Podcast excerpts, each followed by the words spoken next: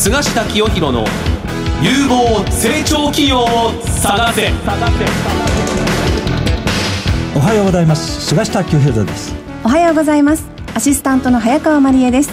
菅下清弘の有望成長企業を探せば相場の千里眼の夢を取る国際金融コンサルタント菅下清弘さんが相場の見方注目有望企業を紹介する番組ですさて菅下さん今日はどんな方にいらっしゃっていただくんでしょうか、この企業はね私も前から注目してるんですよ、おーえーなぜかというと、はい。株価がね右肩上がりでずっと上がってきてるんですよ、なぜかなと思うとそれだけ売り上げが伸びてきてるんですよね。あ、ええで何やってる会社かっていうと水、うん、水これはもう誰にとっても必需品、そうですね、ええこの会社の社長に登場していただきます。はい。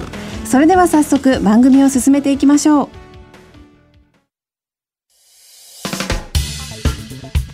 お聞きの放送はラジオ日経です。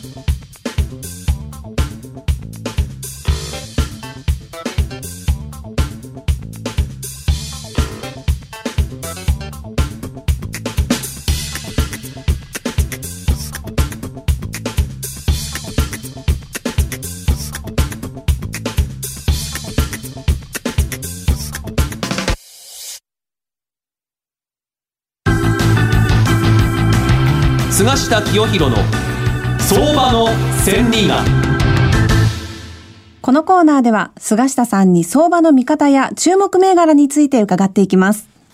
菅下さん、最近のマーケットはいかがでしょうか？最近のマーケットは一言で言ってね冴えないんですよ、冴えない。ええちょっと下落、調整局面が続いています。まあ私前からね、今年後半株価上がるんじゃないかなと思っていたんですが、はい。まあそのきっかけがですね、えー9月7日の自民党総裁選告示から上がるんじゃないかと、これも私も予想してたんですよ。はい。でその通りに株価が上がったんですそが、ね。10月の2日に高値をつけて、はい。その後下落調整局面が結構厳しいんですね。10月の2日に日経平均株価が24,448円という高値をつけてですね、はいその後株価はかなり大きく下げて、10月の26日に2971円まで下げた。はい。もう2万円割れギリギリまで下げてですね、今はその安値圏でちょっと揉み合っているところなんですよ。でなんでこんな株価が下がっているかというと、ニューヨーク株が大きく下げたからなんです。はニューヨークの方もですね、はい。10月の3日に26,951ドルというのを、まあ当面の天井になってですね、はい。その後大きく下げております。また私、ニューヨークの方は最近の安値は10月29日の24,122ドルですから、日本の株ほどは下がってないんですが、ニューヨーク株がバッと下がって、日本の株はそれに輪をかけたように売られて、はいドーンと下がっているというのが現状なんです。はい。ではなぜ株価下がっているかと。まず第一の理由がアメリカの金利上昇。アメリカの金利がですね、まあ直近に3%を超えたんですね。はい長期金利、アメリカの長期金利っていうのはアメリカの10年もの国債の利回りなんですよ。これが2.8%ぐらい超えてくると、ちょっとこの青信号が黄色信号に変わるよということでですね、はいまあ心配してたんですが、えーウォール街では3%超えると赤信号。株価下がるんじゃないかと。景気が減速してくるんじゃないかと。まあ金利が上がるっていうのは、景気が減速するサインになってくるんですね。はいということで、そのお心配してたんですが、その通り、3%を突破したところで、ニューヨーク株は先ほど言ったようにはい、大きく下げて、それに連動して日本の株を下げたんですね。ということで、1はアメリカの長期金利の上昇、3%突破で日米の株価は今下がっちゃったんです。はい。で、二つ目はもう、これは誰でもお分かってますが、米中貿易摩擦拡大。はい。もう直近もですね、アメリカの副大統領のペンスさんが、はいえー中国は不公正貿易やってると。とんでもないということでですね、米中貿易摩擦が今、さらにこう、お拡大していると。はいこれを嫌気して、日米の株価だけじゃなくて、世界的に今株安になっているところなんですね。なので、今後のこの日米の株価どうかというとですね、ニューヨーク株やナスダックがいつこの戻ってくるかというところなんですが、まあ私はですね、まあ年内はちょっと一進一退が続くんじゃないかなと。なぜかというと、ナスダック、このアマゾンやアップルが今までかなり大きく上げてますので、はい。これ最初の調整局面なんですよ。でこういう時はちょっと時間がかかる。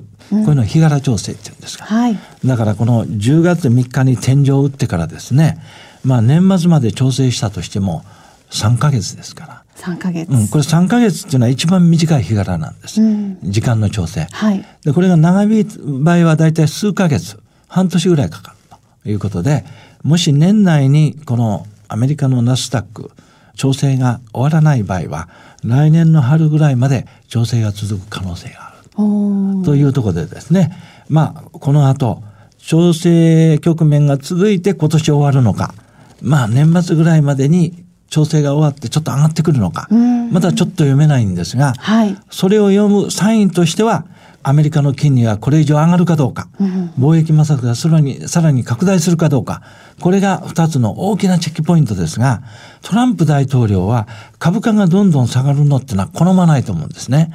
なので FRB、アメリカの中央銀行が利上げするのをすごい牽制してるんですよ。はい。だからもしかしたら12月に金利が上がると今思われてるんですが、FRB が上げないかもしれないです。そしたら株価上がりますよ。ええそしてトランプ大統領がウはいォール街にクリスマスプレゼント、おーこれ出すかもしれない。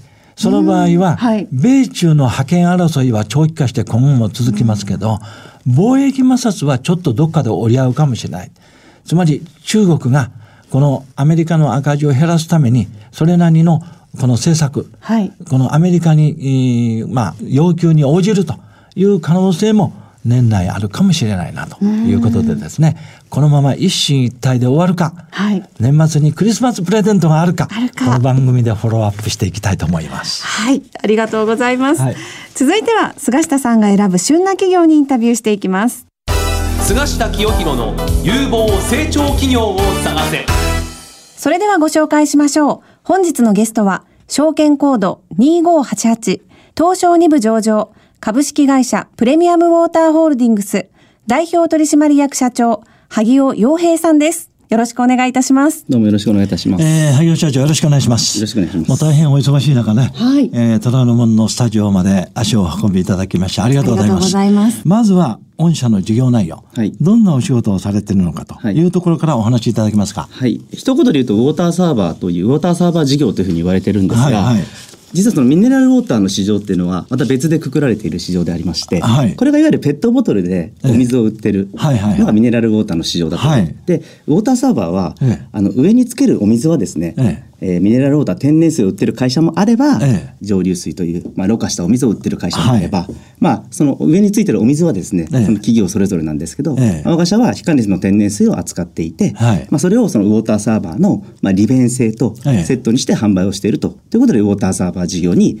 えーくくられている会社になりますあね。なるほどね、はい私ねもう会社名からしてね、はい。プレミアムウォーターの会社かなと思ったんですよ じゃないんですね、まあ、プレミアムウォーターっていう社名は、まあ、要は何がプレミアムなのかってなった時に、ええ。まあ、僕はその最終的には天然の資源の価値がやっぱり残るんではないかとはいいうことで、我が社ではウォーターサーバーで扱う水は天然水しか扱わないようにしています。なるほど、はい。まああの、うん、分かりやすく言えば、はいあのいいお水を、はいあ扱っておられるわけですねそうですね。やっぱり安心安全美味しい。はいやっぱりこの3つのキーワードですよね。一番重要なのは。ええはいどこの水源から来てるんですか？そ今の日本に4つありまして、ええあの一番ユーザー数が多いのはやっぱり富士山。あ富士山のお水は良さそうですね。そうですねまあ、やっぱり日本の象徴でもあるので、ええまあ、海外の方からのやっぱりその人気もありますよね。はい。今富士山の水源買いたいって結構ね、はい。あの中国とか韓国から来られてますので、なるほど。まあ、それとえっと九州に一つ、はい。これは南阿蘇村、はい。あとはえっと島根県に一つ、島根県。はい、と、えーあとは今回兵庫県。兵庫県。あの今物流の問題があるので、はい富士山から九州の方に運ぶとですね、ええかなり物流コストがかさああ、なるほどね。やっぱりエリア戦略で各エリアにその土地一番いい水源を確保しようということで、大体1年半から2年ぐらいにかけて一つずつぐらい水源を増やしてますね。増やしてるんですか、はいなるほどね。そういうことで今4つの水源を持っておられて、はい今後は増やしていくと。そうですね。まあ最終的にはやっぱり全国10エリアぐらい10エリアぐらいでね。で、まあ水量があってはい、水質が良くて、その上にまあ最新の工場が建てられて、ええ。そこにその、まあ、ウォーターサーバーって定期配送なので、はい。ユーザーが積み上がっていけば、はいこれあの、毎月毎月変わることがない。なるほどね。それが増えているってことは少しずつ増えていくってことですから、うん。まあ、稼働率が高い、はい。まあ、製造の工場を作れれば、結局1製造あたりのコストが一番安いわけですから、そうですね。こうなると、その他社との競合戦には勝てますよね。なるほどね、はい。北海道なんかの水源あってもおかしくないですね。そうですね、北海道も水源あるんですけど、まあ、あの、基本的には今、いい水っていうのは高い山のふふもとにやっぱり出る、こう、ろ過されて、長年ろ過して、ああ、なるほど。地中に溜まった水を、えー吸い上げるので、なるほど。まあ、地上に出た水っていうのは何が入るかわからないので、基本的には地中のえー地下水になりますので、なるほどね。そうなると高い山の方が栄養分いっぱい含んでたりとか、ろ過されて、その通りです。天然水のいい水が取れると。その通りでございます。はい、まあ僕らはやっぱキーワードは安心安全美味しい。美味しい。結局その山に行った時にええ。湧き水が出ていて、はい。それをそのまま飲んだ時の美味しさがそのまま家庭に届けられるか、うんっていうことをこうすごく意識をしているという。なるほど。なので工場で作ったその日にそのままお客さんのところに届ける。えー遅くても翌日にはもう発送してますのでうんで空気に触れずに密封して届けるというスタこれはもうイルであります着実にこのユーザーが増えてるんですよね、今。そうなんです。はい。増えてるってことはですね、はいい、い商品に違いないわけですよ。はいね、ということはやっぱり美味しいお水なのか、健康、体にいいのか、はいなんかメリットがあるはずですよ、はいそうでないとみんなスーパーで買うじゃないですか。そうですね。ですね。温かいのがすぐに出せるってそいうところの利便性もすごくいいでですよね。ね。はい。あの、お水とお湯が出るので、例えば、あの、お子様生まれた家庭さんとかだと、ええまあ、あの、ミルク作るのが楽だったりとか、はい。半分半分にすれば何度ってわかりますので、はいはいっていうのとか、あとは、まあ、お茶、その、コーヒーそのまま作れたりとか、はい。あとはまあお水そのまま飲む。その辺の便利便性がプラスされているので、まあ商品としては価値が高くなっているかもしれないですね。なるほどね。はい。一度使っていただけると、ええすごく解約率が低い商品なので、やっぱり美味しいお水なんですね。なのでそうでますあ、ねうん、水ってすごい大事なんですよ、毎日飲むの。お料理もやっぱり美味しいおあ水だと。料理にも使います。まあちょっと贅沢ですけど、やっぱ天然水なので、んお米とか炊くとすごいわかります。ああ、そうですか。すごいわかります。もう本当にあの、ジャーが普通のジャーでもかなり違う。やっぱり水の質が違うんですね。そうです。ミネラルが豊富で天然水、柔らかかったりとか。でもし私来月から、はいあの、御社のお客さんになった場合、はい月に1回、この宅配かなんかで、ああの、送ってくんですか？定期配送になってるので、ね。あの、まあ、溜まってきたら少し休止したりとかもできますし、はい。はい。まあ、足りなかったら追加もできますので、まあ、はい月に1回ぐらいの配送で最初セッティングすれば、基本的には普通の家庭だとちょうどいいかな。なるほど。はい。それで大体コストはいくらぐらいになるんですか？えーとまあ、基本的に1リットルの単価でいくと、コンビニに売ってる価格よりも少し安かったりとか、それぐらいの価格設定をしているので、ええ。まあ、大体、えー一つの家家庭あたりで4000円ぐらいの月4000円。単価になりますかね。なるほどね。まあ、ただ、その出費が増えるというよりかは、ええ。結局お水買ってたりするので、まあ、なので、それをまあ、あの、それで振り返るっていうだけなので、あんまりこう出費が上がるって感覚でお客様は買われないですね。なるほどね。はいそしたら今後のですね、はい。このプレミアムウォーターホールディングスって会社がはい。業績を伸ばしていくためには、はい。この限りなくいい水源を見つけて、はい。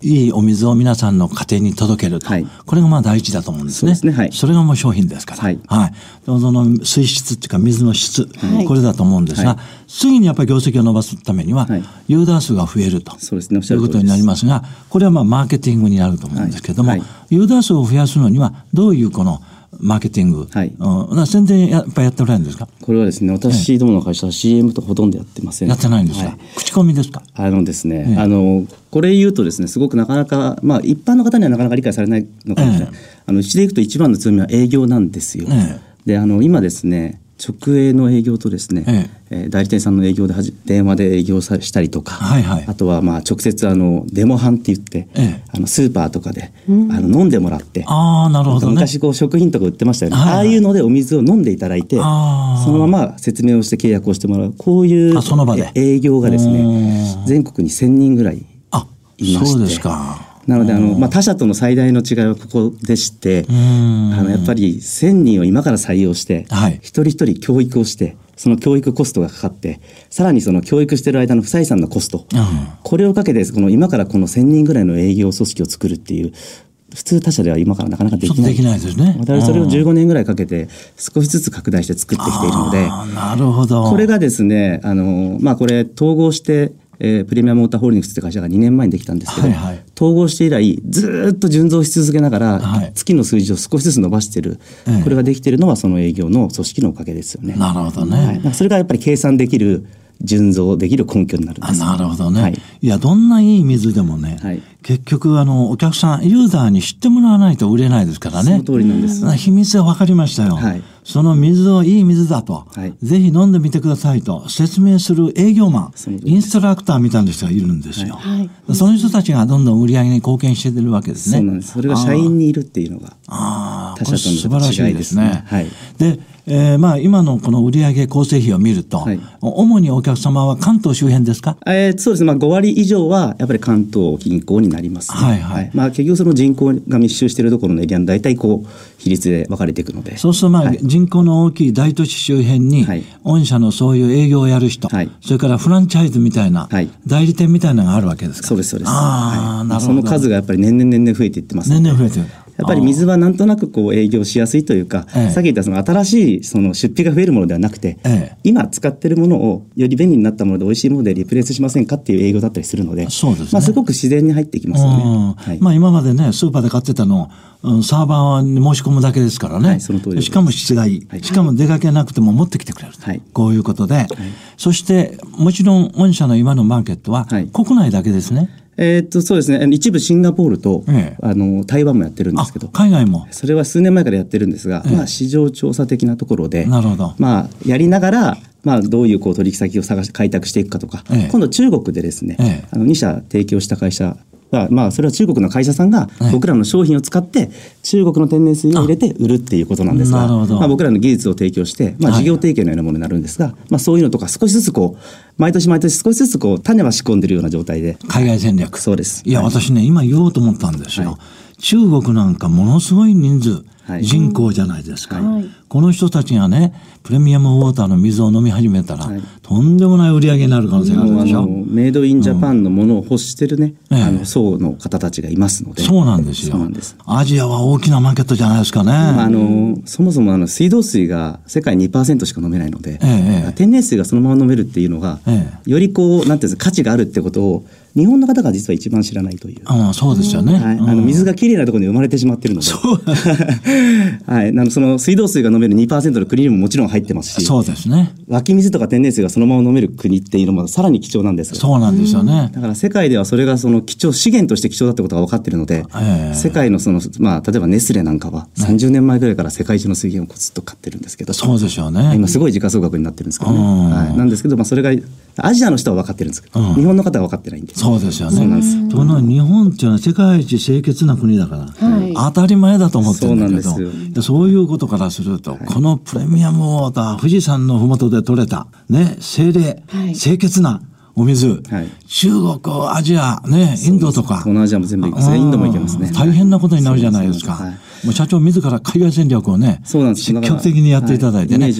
国内はすでにセールスマーケティングできてるわけですから。そうです。業界では今、あの、はい。ね一番。あとはもう、はいそのフランチャイズとか、はいあの営業の人をどんどん研修して増やしていくだけですもんね。そうです。おっしゃる通りでございます。海外はこれからゼロ、はい拠点をね、はい作っていくとはいいうことになってですね、はいまあそうなればですね、とんでもないあの業績になると思うんですが、はい今足元の業績はどんな感じですか？えー先日あの、まあ、今期の着地の業績修正を出したんですが、はい。まあ、あのなんとかですね今期は、えー黒字化というところで、はい。まあ、えー修正で、えーまあ、経常利益で1億2000万売上が380億はい。で出させていただいてます。ええ。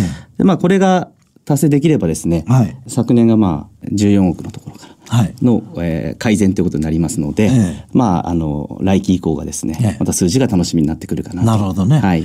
直近あの11月8日にですね、はいこの四半期の決算発表されてますよね。はいこれはどんな数字だったんですかね？はい、えっ、と、181億、えーの売上で、えー経常利益が、えー、2億6900万円はい。ということで発表させていただいてもうミネラます。ルウォーターだけでですね、181億も売ってるんですよ。すごいですよね何の宣伝もなくよ。何の宣伝もなく。ええまあ、ただあの、本当このあの清涼飲料水でいくと、日本国内でも市場4兆円ぐらいあるので、はい。なので、まあ、なんていうんですかね、その、僕らコンセプトを家に、まあ、ウォーターサーバーが家にある井戸だと。はいはい。まあ、昔は各家庭に一台前ね、ええ一つずつ家井戸があったんですけど、はいこれが集合住宅になって、ええそういう文化がなくなってしまったんで、ええまあ、井戸のようにこう使われるものになっていってもらいたいなと。で、そこに、えー上にある水は、美味しい、安心安全な美味しいお水の天然水で日本の資源だと。なるほど。でこれでまああのその占領主の4兆円の市場を、まあ、どこまで取りに行けるかっていうことを、まあ、家庭の中で消費してもらえる水に関してはお茶とかコーヒーとか全部これから作れますので。そうですよね。はい、なのでまあこ水れをだけじゃないですからね。はい、なので今会員限定でプレミアムモールっていうサイトがあるんですけど、ええ。そこでコーヒー売ったりとかですね、ええ。お茶扱ってたりとかおはい。米売ってたりとか、ええ。まあ、これはあのすごくあの、まあ、原価に近い金額で出させてもらってまして。あ、そうなんですか。まあ、結局そのお水をいっぱい使っていただければいいなと。ああ、それであの、先ほどおっしゃったのをもう一度ね、はい。この番組をお聞きの方に、あの、確認してもらいたいんですが、平成31年3月期の業績予想、売上経常利益はどう、どうでしたえー、売上380億の着地に、えええーなりそうです。ええもともと320億で出してたんです。まあ、ユーザーの情報修正したわけですね。そうですね、あの思ったより売上がやっぱり伸びてるとそれははいあの消費量が上がってたりとか、はいあのやっぱりそのいろいろこういうその周辺のですね、お茶とかコーヒーとかそういうところの提案をしながら、ええ少しずつやってユーザーの消費量が上がってきてるっていう。そこの水の、水っていうビジネスの、はいこの、なんていうか、幅は広いですよね。いろんなものに。あのできないことないぐらいないぐらいですよね。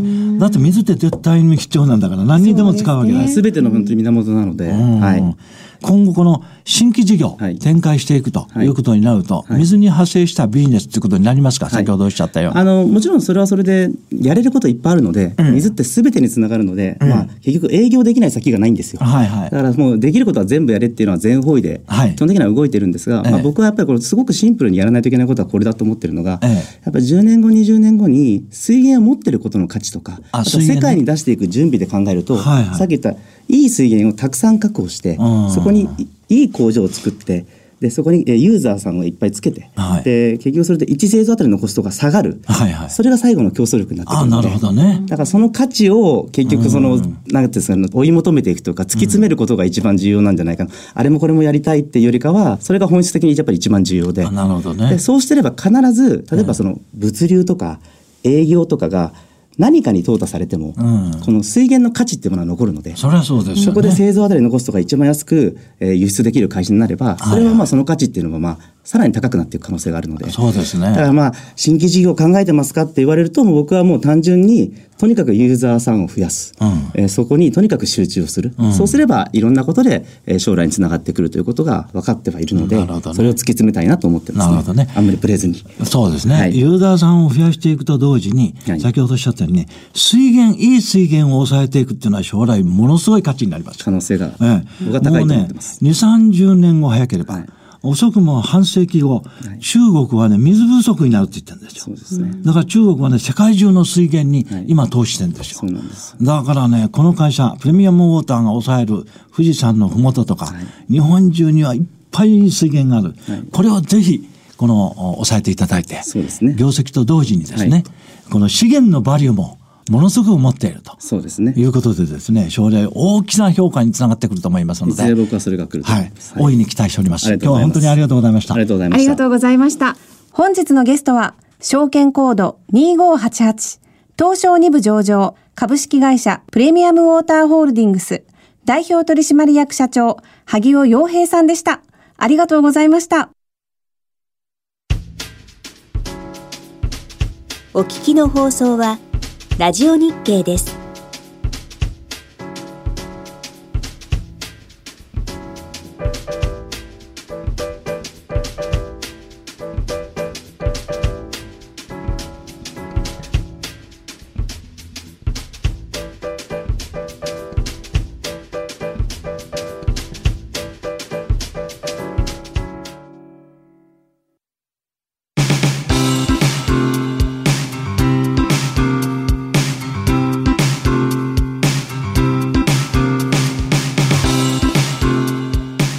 下清弘の有望成長企業を探せ。番組もそろそろお別れのお時間です。次回の放送は12月4日8時35分からです。ゲスト企業は日本 PC サービス株式会社です。お楽しみに。